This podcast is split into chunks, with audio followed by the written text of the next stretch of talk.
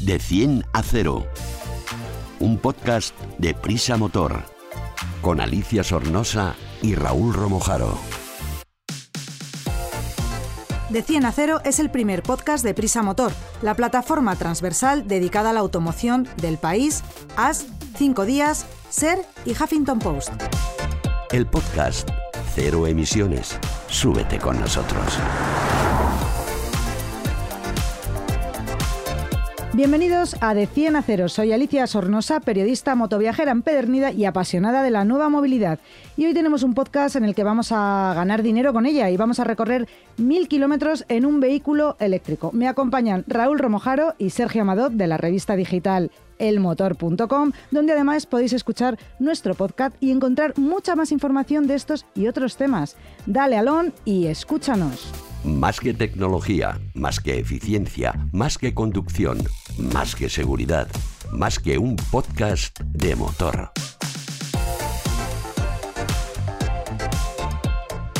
Hola Sergio. Hoy la que ha llegado en un coche eléctrico he sido yo, ¿eh? ¿Has visto? Y qué gusto lo de la falta de vibraciones del motor de combustión. Qué relajada, he tenido tiempo hasta para pensar y todo. Y pensando, pensando, venía que quizás puedo ganar dinero con mi vehículo de alguna manera. Puedes. Tampoco te emociones, muchísimo no, pero Ay. puedes. O por lo menos que los gastos se rebajen un poco. Bueno, de esto hablamos en el podcast número uno con lo de BlaBlaCar, ¿no? Que eso es ganar dinero con tu, con tu propio vehículo.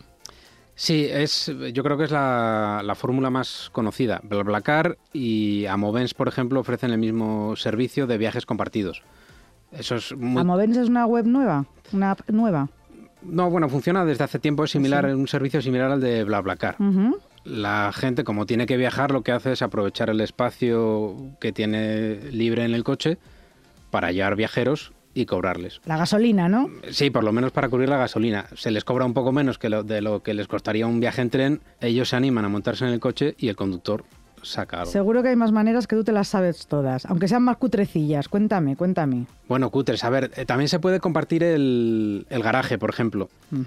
Puede ser un poco menos, eh, poco menos moderno, no sé cómo llamarlo, porque no hay tantas aplicaciones que se dediquen exactamente a esto. Las subo en su día, pero no funcionaron bien. Pero tu plaza de garaje de tu casa o de tu oficina, por ejemplo. Sí, la gente las, eh, las pone, por ejemplo, en, en Mil Anuncios o en Wallapop. Se ofrece sí. la plaza de garaje. Cuando tú te vas a trabajar y tienes la plaza todo el día libre, hay gente que a lo mejor va a esa zona y, y la puede utilizar.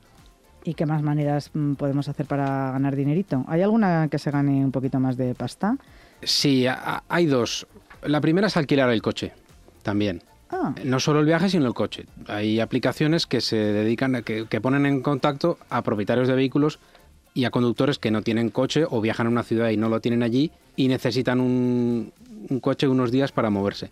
Entonces, en esta aplicación la gente se da de alta, pone su vehículo y, y ya está, establece un precio por día y la gente luego lo busca y lo alquila. ¿sabes ahora que dices eso que también se hace con las motos? Hay una app que se llama Momoven que también es alquiler de particulares a particulares. Sí, pues Lo no, mismo, ¿no? no lo sabía, sí, pero es lo mismo. El- ahí en la aplicación tú indicas que, cuál es tu vehículo, las características del coche, los asientos que las plazas que tiene eh, y los días. Hay un calendario en el que tú dices cuándo lo pones a disposición de, de quien lo quiera alquilar. Es, es un poco, perdonad, el, el modelo que, que hablamos también eh, hace algunas semanas de Leak Co. Lo que pasa que es un modelo corporativo en este caso. El coche no es del, del cl- cliente o del usuario, del suscriptor, es de la marca, pero la gracia es esa, compartirlo, que otros lo utilicen y que la cuota, que en este caso es de 500 euros, pues te resulte más económica e incluso si te mueves bien y eres espabilado, pues puedes hasta ganar dinerito con el coche. Pues yo me lo he apuntado todo, así que alguna cosa más, Sergio, que me miras así. Eh, no, espera, A es ver, que quería, ver, porque se nos ha quedado una cosa en el... Estas, estas aplicaciones, una de las ventajas que tienen es que ni siquiera tienes que quedar con quien te alquila el coche. Ah, no. La- eh, sí, esa, la aplicación te, te ofrece el soporte, te deja un dispositivo que lo colocas dentro del vehículo y esto se conecta a una aplicación, al móvil, y quien llega allí, a- con el móvil abre el coche, coge las llaves de la guantera y circula. Y después, cuando lo deja, pues hace el- como, el- como los revés. cochecitos eléctricos que hay por algunas ciudades, ¿no? Exactamente. Oye, pues muy interesante. ¿Y hay alguna cosita más que no sea de dejar el coche? Que a mí esto de dejar el coche no me, No le gusta, no le me gusta. gusta mucho. Hay una que a mí es la que más, bueno, la que más me gusta, la que más curiosa me parece. Ajá. Para quien no tenga vergüenza y A tenga ver. un coche nuevo, mejor con un coche nuevo, lo que puede hacer es convertir su coche en un anuncio. A ver, a ver, ¿cómo es esto? Sí, hay, hay una por lo menos una que yo conozco, una empresa que ahí, igual que en las otras, eh, entras en la plataforma, pones tus datos, pones tu coche y lo que haces es ofrecer ese espacio de tu carrocería para poner un anuncio. O sea, te lo vinilan, Te lo vinilan. Eso es. y vas anunciando croquetas de la abuela. Y es curioso porque yo pensaba que esta... Conocí otra en, en su día que también lo hacía y yo pensaba que lo que quería eran coches nuevos, modernos y bonitos. Pero no. Lo que quieren son coches que, que circulen mucho. Ah, claro, que y hagan por ejemplo, eso es, las furgonetas comerciales que están todo el día en la, de reparto en la ciudad dando vueltas y dando vueltas, les interesa mucho. ¿Y qué Claro. te pueden pagar de esto aproximadamente? Pues en, calculan que hasta unos 400 euros al, al mes. Vaya. Oye, ya la gasolina ya te la pagas con Sí, eso. sí. No, o, no, desde luego. o, o no. Depende, eso sí, de, bueno, de la cantidad de kilómetros que hagas, de las características del coche. Yo he, he probado, hay un simulador ahí, y mi Fiat Punto dice que puede ganar hasta 140 euros al mes. Bueno, no está mal. Me parece un poco optimista, Ah. porque lo que quieren son coches de, unos 5 años de antigüedad como mucho, pero claro, la marca no quiere asociar su, su imagen a Un una, coche, tas- a una una cascarria tartana, de coche. claro. Sergio, dinos de todas formas cómo se llama esta empresa, pues si alguien tiene interés en, en conocer cómo funciona con más detalle, que pueda hacerlo. La empresa se llama AdCar y Alex Orechenko, que es el fundador y consejero delegado de la empresa, nos cuenta brevemente cómo funciona el servicio. Desde ADCAR ayudamos a rentabilizar todos los viajes que estamos haciendo a diario con nuestro coche. ¿Cómo? Es muy fácil. El primer paso sería registrarse en nuestra página web. Ahí la persona interesada nos proporciona la información sobre su vehículo, por dónde circula y la información de contacto. Agregamos el vehículo a nuestra base de datos y a partir de ahí pues buscamos una campaña que se adapte a las características específicas de esta persona, de sus rutas y de su vehículo. Cuando encontramos una campaña adecuada, nos ponemos en contacto y a partir de ahí pues empieza el proceso. El propietario de vehículo siempre tiene la oportunidad de decir si le interesa participar en la campaña o si no le interesa, dependiendo del anunciante. Si al final decide participar, solamente tendrá que pasar por uno de nuestros talleres donde le rotulamos el vehículo para el plazo acordado previamente. Y al final de la campaña le quitamos el rótulo sin dejar ningún rastro en el coche. De 100 a 0. Raúl, el otro día estuve, el fin de semana pasado, en una ruta por los arribes del Duero, que es precioso, entre España y Portugal, y mucha curvita, carretera maravillosa, y estuve probando un airbag. Llevé puesto un airbag. Ah, qué bien, pues me parece, me parece muy, muy interesante y, y creo que has, has tenido una buena idea, porque es una prenda que sabemos que se lleva usando mucho tiempo en competición, protege a los pilotos eh, en las caídas más, más severas, más graves, y, y que eh, cada vez es más accesible para, para los usuarios. Tanto es así que la DGT en el medio plazo tiene previsto que, que quizá llegue a ser obligatorio, aunque para esto falta, falta bastante. Lo que sí que está haciendo es promocionar mucho, mucho su utilización, porque creen, y, y así es, que realmente en caso de determinadas caídas se puede, se puede proteger al, al- al piloto, al motorista. ¿El tuyo de qué, de qué tipo es? ¿Es un chaleco, una chaqueta? El mío es un chaleco, porque la chaqueta para mí, que soy pequeñaja, pues es demasiado aparatosa. Es un chaleco que se pone encima de, de tu chaqueta, que lleva una propia espaldera que la puedes quitar o poner, dependiendo de con cuál te apañes mejor, si la de tu propia chaqueta o la del airbag, y te permite moverte muy fácilmente, porque claro, no te aprieta la sisa. Ajá. ¿Y cómo se acciona cuando en caso de que hubiera un problema? Hay de dos tipos, que no, no sé cuál será el tuyo, el mío es eh, automático, es decir, que llevo una cinta que va enganchada a la, a la botella de CO2 comprimido y esa parte y la otra parte va enganchada a una parte fija de la moto. En el momento que te caes y, y saltas de la moto, lógicamente, esa fuerza que tiene que ser a partir de 30 kilos, o sea, una caída tontita o que se te caiga la moto en parado, no vale, no te va a estallar, pero si te das un golpe y sales disparado, se... se se salta, Ajá. perdón, salta la, La la cinta, la bomba, sí, la, la botella de aire comprimido, de CO2 comprimido, y eh, estalla el airbag. Vale. No, el mío es una chaqueta, es una, es una chaqueta completa, que es verdad que es bastante más pesada, también son bastante más caros que los, que los chalecos, y en este caso no va con cinta, es lo que lleva es un dispositivo electrónico, que es una especie de acelerómetro y con posicionamiento GPS, y según el movimiento que hagas eh, con, en la moto, con, en caso de una caída, pues detecta que hay una deceleración eh, superior a lo normal y en ese caso es cuando se produce el mismo efecto de lo que tú has contado, ¿no? Hace que salte la bombona y se inflan las, las protecciones de aire. Mira, tengo una llamada que nos está esperando porque creo que para que nos expliquen esto fenomenal, alguien que sepa del producto. Y he contactado con Juan Francisco Calle, que es el Product Manager de Rock and Tool Co., que es el airbag que, la chaqueta, el chaleco, perdón, airbag que yo llevo y que nos cuente un poquito cómo funcionan estas cosas. Pues me parece fenomenal. Vamos con ello. Coches, tecnología, conectividad, movilidad, eficiencia y mucho más. Hola Juan, cuéntanos, que, ¿cómo es este airbag de chaleco? Hola, eh, los chalecos eh, Tool son, son de accionamiento mecánico y, protegen en, caso de, caída o de accidente por la bolsa de aire que, se infla alrededor de nuestro cuerpo y eh, actúan a su vez como una amplificación de la propia chaqueta que llevamos al sujetarla de forma eh, completamente sólida contra, contra el cuerpo. Sí, porque eso es importante, ¿verdad? Hay que abrochárselo súper, súper bien, apretar bien las cinchas para que nos quede bien pegadito al cuerpo. Sí, sí, o sea, la, la, idea de, los chalecos es que sean cómodos, pero, pero con la suficiente solidez para que no exista ningún desplazamiento en caso de accidente. Juan, yo ya he contado que cuando te caes de la moto y necesita una, una fuerza de unos 30 kilos para que salte, efectivamente si se nos cae la moto en parado esto no sucede, pero cuéntame un poquito más, ¿qué pasa cuando la botella estalla y se hincha el airbag?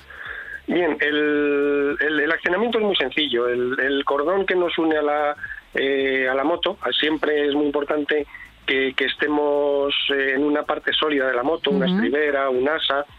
Eh, el cordón eh, activa un percutor y, ese percutor perfora la botella de CO2. La, botella de CO2 rellena la cámara y es la que hace el efecto de airbag. Todo esto sucede en centésimas de segundo. Y luego, una vez que, eso se ha hinchado, y nos caemos al suelo, rodamos un poquito o nos evita ese golpazo. ¿Cuánto tiempo dura hinchado el airbag y ¿Qué hay que hacer después para recuperar su forma original y volverlo a utilizar? Bueno, es, una de las grandes ventajas de los, de los airbags eh, de accionamiento mecánico.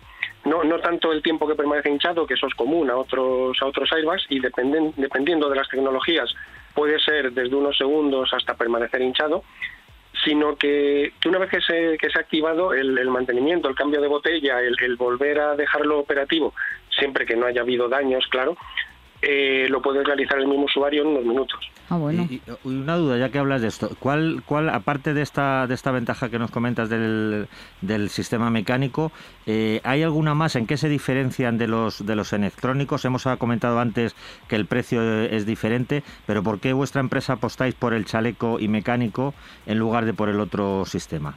Bien, nuestro, nuestro producto estrella, el, modelo Touring Pro, está enfocado a un usuario avanzado que conduce durante tiempo, que hace rutas largas, que viaja con la moto, que, que, exige una protección total y esa protección total no puede depender de que haya un enchufe disponible o de unas determinadas horas de conducción.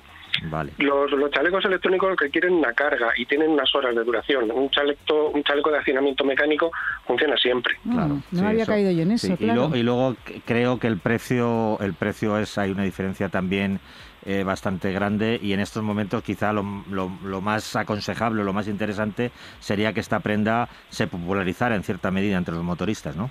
Sí, era, era un poco también el, concepto sobre el que desarrollamos la marca. Tenemos modelos mucho más económicos, pero incluso el, el Touring Pro es alrededor de un 30% inferior en precio a cualquier chaleco electrónico y además tampoco tampoco depende de ningún tipo de suscripción de ninguna app es mecánico. Tú te conectas a la moto y está funcionando. Ah. según lo, según te llega a casa ya lo puedes usar. ¿Y, entre qué precios para tener una orientación podemos estar hablando en, una gama de, productos como la vuestra los modelos básicos el, modelo básico parte de 279 euros Y, y Touring Pro está en 399 incorporando una, una espaldera SafeTech y ya por supuesto con la botella y preparado para para funcionar. A eso también hay que incluir que el proceso de recarga, como decía, lo puede hacer el propio usuario, mientras que en un electrónico hay que enviar a la casa. O sea, que con, los gastos que conlleva, sobre todo si no está en España. Claro, es mucho más económico, está clarísimo. Además es cómodo, que lo he estado probando yo. Y además tiene una cosa que a mí me gusta mucho, Juan, que al llevar una gran una espaldera muy buena y que protege mucho, puedes quitarla de tu propia chaqueta y luego cuando te bajas de la moto ir muchísimo más cómodo porque ya no llevas tu propia espaldera pegada a tu espalda en la chaqueta. No, habías, no habías caído en eso. No, ¿eh? no, no, yo la verdad es que tengo una chaqueta completa y es cierto que te, te da mucha sensación de seguridad, pero aparte de- de- del precio que estamos comentando, es una, es una, una prenda eh, bastante pesada, porque lleva el airbag, la centralita, las botellas. O sea, es cierto que, que- que para bajarse de la moto no es la prenda más aconsejable, eso sí es verdad. Juan, ¿alguna cosa que se nos quede en el tintero? Sí, bueno, al, al hilo de lo que comentabais, lo- los chalecos Rocktool están alrededor de un kilo y medio de peso Ajá. y, y una ventaja añadida, sobre todo mm, de- pensando en los chalecos interiores, no tanto en la chaqueta que tienes tú, que los chalecos interiores no disponen del sistema en el, con, con cámara por encima de los hombros, de tal forma que, que protegen también del latigazo cervical.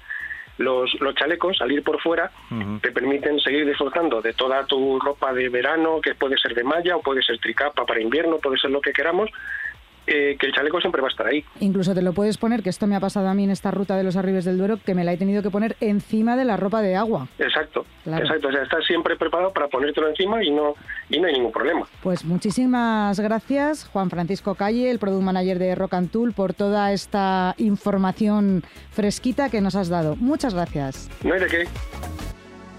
De 100 a 0. Con Alicia Sornosa y Raúl Romojaro. Bueno, Alicia, pues como hemos comentado antes, y para que veas la importancia de esto que hemos hablado, la, la DGT tiene entre sus planes en algún momento que el chaleco airbag o el airbag sea obligatorio. Eh, mm, saca incluso tus propias conclusiones porque en un determinado momento Pere Navarro, en una entrevista para el motor, nos contó lo siguiente al respecto. intentamos tomar medidas, pero que es para bien y para la seguridad de los motoristas. Eh, si no hiciéramos nada, probablemente no tendríamos ningún problema, pero me creo con la obligación ética y moral de intentar de alguna manera reducir el, el reguero de, de- víctimas mortales que tenemos en moto. Para que alguno se sienta agredido porque cuarta mi libertad. Es que las cifras están allí, es que las cifras son muy duras. Somos partidarios del chaleco airbag. Nos da la impresión que es un gran salto adelante. Porque la moto es un vehículo muy vulnerable. No hay todos estos avances que ha hecho la industria de la automoción. En la moto no, no, no, no, no están porque es un vehículo muy, vulnerable al que el chasis eres tú. Hombre, ahora llevas el casco y si pudiésemos llegar a normalizar en chaleco airbag, como llevarías la cabeza y el tórax protegido. Nos parece que será un gran salto adelante. No lo ha hecho nadie en Europa. Cada uno tiene su papel aquí. ¿eh? Pero el nuestro es preservar y mejorar la seguridad vial de los usuarios de las motocicletas.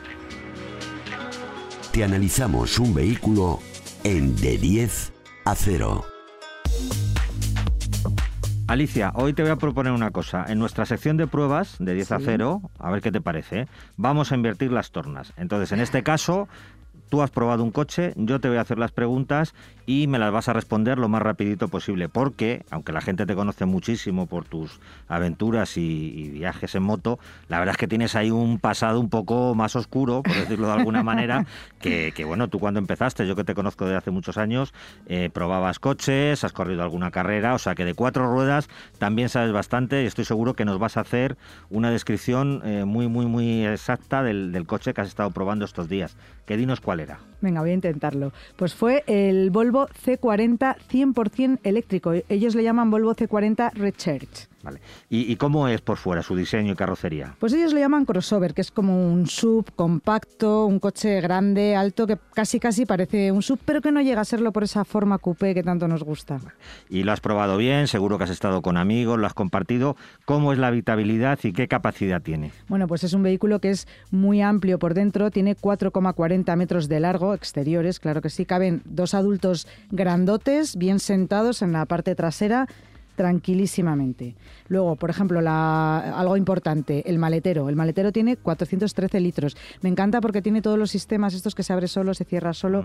Y en la parte delantera, que eso nadie se le ocurre preguntarlo, en el capó, como no lleva un motor, Ajá. también tiene un espacio de 31 litros donde poder guardar pues eh, objetos medianos. La verdad es que caben bastante cositas. Ah, pues seguro, seguro que es muy práctico. Eh, estamos hablando de un Volvo, con lo cual entiendo que de equipamiento y calidad general estará muy bien, pero explícanos un poquito qué es lo que más te ha llamado la atención en este sentido? Lo primero que me ha llamado la atención es que no utiliza ningún tipo de pieles animales. Es todo sintético, aunque con una calidad Volvo, una calidad buenísima. Da gusto tocar todas las encimeras. Tiene unas luces eh, retroiluminadas que se encienden dependiendo de, de la luz, si es de día o es de noche y mm, qué más cositas te cuento así y que tiene una conectividad 100% a internet porque viene Google integrado y tiene una pantalla de LED en el, entre un asiento y el otro en la parte de delante en el salpicadero enorme desde la que puedes controlar todo el vehículo. Simplemente diciendo, ok, Google. Muy práctico también. Eh, vamos a hablar un poquito de la mecánica. Explícanos qué, motorización lleva esta versión. Bueno, pues tiene un motor de potencia equivalente a 230 caballos. Es una batería de 67 kilovatios hora. Esto es la carga que ya puede tener. Y mm, una cosa que me ha gustado mucho es que uno puede ir conduciendo con un solo pedal. Puedes poner el modo un pedal y con acelerar y levantar el pie no hace falta ni que frenes. Claro, porque es un coche automático, como todos los eléctricos, que eso, es. muy práctico para ese tipo de conducción. Pues vamos ahora a las prestaciones y más que al consumo, me gustaría saber ¿Qué autonomía has, obtenido en tu, en tu prueba? Porque creo que es finalmente lo que interesa a la gente que utiliza un coche eléctrico. Según el fabricante, 434 kilómetros, pero es verdad que en el momento que arrancas, y también depende del tipo de conducción que hagas y por dónde vayas, eh, puedes hacer tranquilamente unos 240 kilómetros sin ningún problema de cargador a cargador. ¿Y eso a, qué ritmo a qué ritmo sería? ¿A velocidades legales, entiendo? Sí, a velocidades legales, porque el vehículo marca una velocidad máxima de 100 140 y tantos, pero es verdad que puedes andar con él muchísimo más. a una velocidad, pues eso, de autovía. se, puede conseguir esta autonomía de 240 kilómetros. ¿Y en marcha en tu prueba cómo se ha comportado? Pues mira, es un coche que tiene muchísimo aplomo porque tiene este peso de la batería que lo pega bien al suelo. En curvas tiene un paso muy rápido, tiene un montón de, sistemas de asistencia a la conducción, distancia con el vehículo delantero, aviso de, de cambio involuntario de carril. Oye, me cuesta hablar de coches, hacía mucho que no lo hacía y me está costando. Pero es un coche que a mí me ha gustado mucho, es súper dinámico y que además lo puedes sacar eh, a hacer alguna pistita, que también tiene un modo para off-road, no off-road, pero bueno, mm. para pista, que es divertidísimo y se lo pasa uno muy bien. Bueno, y vamos al punto clave en estos, eh, siempre en nuestras pruebas, que es cuánto nos tenemos que gastar para acceder a este coche. Bueno, lo primero que para comprar ese coche solo lo puedes hacer por internet. No puedes ir a un concesionario y comprarlo, lo tienes que encargar vía internet. Y el precio básico es de 44.600 euros. Mm. Bueno, la ventaja de este modelo en concreto, al ser el, el, básico de la gama, es que se puede acoger al plan Moves 3 con lo cual, si hay eh, en tu autonomía quedan fondos, puedes obtener descuentos de 4.500 hasta 7.000 euros, con lo cual, no, está nada mal. no, no, el coche se queda a un precio mucho más interesante. Mm. ¿Y a quién le aconsejarías tú este coche? ¿Para quién está indicado? yo creo que todo tipo de gente joven que vaya a tener una familia o gente que le guste viajar y cargar bien el coche de equipaje es perfecto. Y también para estas señoras que les gusta ir en coches altos, para que les da más seguridad, para ver bien la carretera o a los niños cuando salen del colegio. Muy bien, señoras y señores, ¿eh? porque cada vez, cada vez hay más gente que está eh, subiéndose a, los sub porque les da esa sensación de seguridad que, quizá en otro coche no tiene. Y ya para acabar, eh, ¿tienes alguna referencia de coches similares, rivales del, mercado? Tiene varios, pero por, por tamaño los que mm. más se acercan son el Lexus UX 300e y el Mercedes EQA 300. Alicia, pues yo creo que la verdad es que para estar, como dices, poco entrenada con los coches, nos has dejado muy claro cómo, cómo es este Volvo, pero si te parece, para tener como siempre el punto de vista de, la marca, eh, vamos a hablar con Jorge Muñoz, que es el director de comunicación de Volvo España, y nos va a dar algunos detalles más de este vehículo. Vamos a escucharle. El C40 es un modelo muy especial para nosotros, ya que es el primer modelo de Volvo completamente eléctrico y no va a tener ninguna otra versión, ni versión gasolina, ni versión, por supuesto, diésel. Se presentó el año pasado, en marzo del año 2021, y desde el primer momento tuvo una gran acogida por parte de los clientes, ya que habían su diseño muy atractivo y con ese estilo coupé tan característico que tiene. Actualmente tiene dos motorizaciones, una motorización front wheel drive con 231 caballos y también ofrece otra versión, la versión all-wheel drive con 408 caballos y en ambos casos supera la autonomía de 400 kilómetros.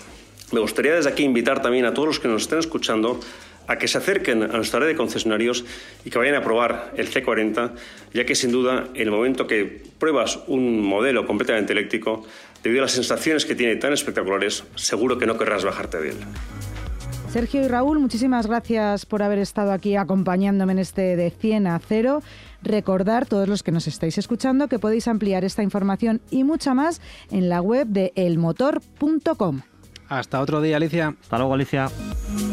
De 100 a 0, un podcast de Prisa Motor con Alicia Sornosa y Raúl Romojaro.